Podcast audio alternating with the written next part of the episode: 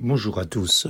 Aujourd'hui, nous vous parlerons de Jésus, l'expression parfaite. Ce Fils est le rayonnement de la gloire de Dieu et l'expression parfaite de son être.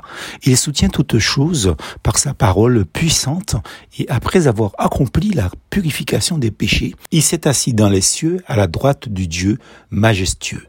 Hébreu chapitre 1er verset 3. On a attribué au cours de l'histoire beaucoup de titres à Jésus. Premier communiste au monde, premier socialiste, tour à tour premier révolutionnaire, grand sage, hippie.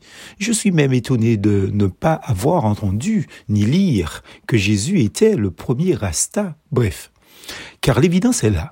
Jésus est un être à facettes si multiples que quiconque veut promouvoir l'idéologie qui l'anime cherche à se l'approprier. Le lecteur honnête de l'Évangile, donc de la Bible, ne peut quant à lui conclure que d'une seule manière, à l'exemple du texte du jour, ce Fils, c'est-à-dire Jésus, est le rayonnement de la gloire de Dieu et l'expression parfaite de son être. L'écrivain passionné, Didier Decoing, est l'auteur du Dictionnaire amoureux de la Bible. Une fois, lors d'une interview et même à plusieurs reprises à ce sujet, il partageait la difficulté qui fut la sienne de décrire pour ses lecteurs qui était et qui est Jésus sur cette terre. Je le cite. Je ne savais pas, dit-il, comment en parler, comment parvenir à faire comprendre que, pour moi, Jésus est vraiment le Fils de Dieu, donc Dieu. Honnêtement, L'évangile n'a pas été écrit, cher ami auditeur, pour que chacun y puise le portrait de Jésus qui lui convient, mais pour que nous le prenions tel que Dieu a voulu nous le montrer. Seul le Jésus de l'évangile sauve.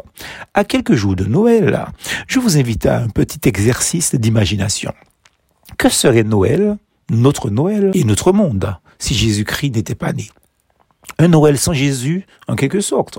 Tout d'abord, nous ne serions pas en l'an 2021 après Jésus-Christ. Nous n'aurions pas un autre repère pour le début de notre histoire. Mais quelle personnalité serait digne qu'on compte les années de notre histoire commune à partir de sa date de naissance? Mahomet, Gandhi, Bouddha, Guru Nakak ou Zarathustra? Impossible, car aucun d'eux n'est ressuscité. Seul Jésus l'a fait. Voici un texte très éloquent qui est le témoignage de Saul de Tarse, devenu l'apôtre Paul, justement, après l'avoir rencontré. Je cite, Je vous ai transmis avant tout le message que j'avais reçu moi aussi. Christ est mort pour nos péchés, conformément aux Écritures. Il a été enseveli et il est ressuscité le troisième jour, conformément aux Écritures. Ensuite, il est apparu à Céphas, puis aux douze. Après cela, il est apparu à plus de 500 frères et sœurs à la fois, dont la plupart sont encore vivants et dont quelques-uns sont morts. Ensuite, il est apparu à Jacques, puis à tous les apôtres. Après eux tous, il m'est apparu à moi aussi comme à un enfant né hors terme. Corinthiens chapitre 15, verset 3 à 8. C'est ça que disait l'apôtre Paul. À mon humble avis, disons simplement ce que l'Écriture dit concernant notre Seigneur et Sauveur Jésus-Christ. Au commencement, la parole existait déjà. La parole était avec Dieu et la parole était Dieu. Et la parole s'est faite homme. Elle est habitée parmi nous, pleine de grâce et de vérité. Et nous avons contemplé sa gloire, une gloire comme celle du Fils, Jésus, unique Fils, venu du Père. Jean chapitre 1er, verset 1 et verset 4. Ce Jésus est le rayonnement de la gloire de Dieu et l'expression parfaite de son être.